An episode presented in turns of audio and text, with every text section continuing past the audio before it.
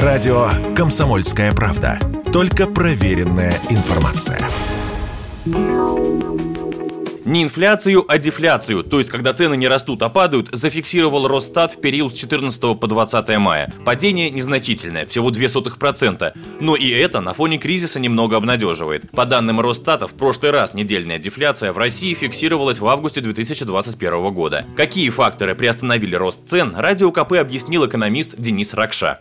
Покупатели перестали наращивать платежеспособный спрос в отношении самых разных товаров. Это не значит, что они перестали покупать картошку и капусту, а, но спрос не растет, соответственно, цены тоже не растут.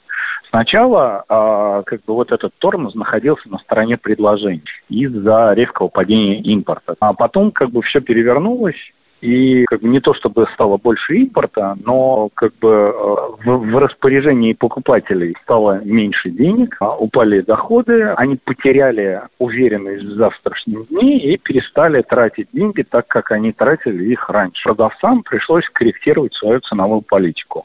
Конечно, цены по итогам прошедших месяцев 2022 года выросли почти на 12%, но это в целом. Одновременно есть и небольшие приятные частности. Так, по данным Росстата, за прошлую неделю почти на 10% подешевели огурцы, на 6% капуста, на 4% помидоры и даже авиабилеты эконом-класса на 3,5%. Чего ждать от ценников дальше, мы попросили спрогнозировать экономиста Дениса Ракшу.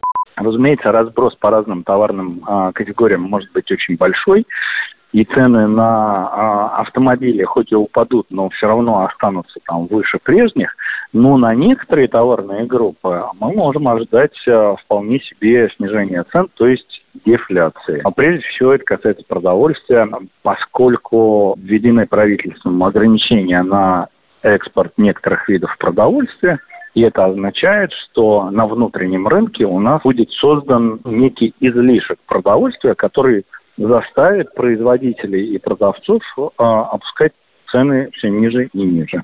Помимо продовольствия, подешеветь может цифровая техника с налаживанием параллельного импорта. Плюс в России упали оптовые цены на бензин. На 92-й, например, сразу на треть. Отсюда надежда на снижение транспортных издержек поставщиков, что также может сказаться на конечной стоимости товаров, в более приятную для потребителя сторону.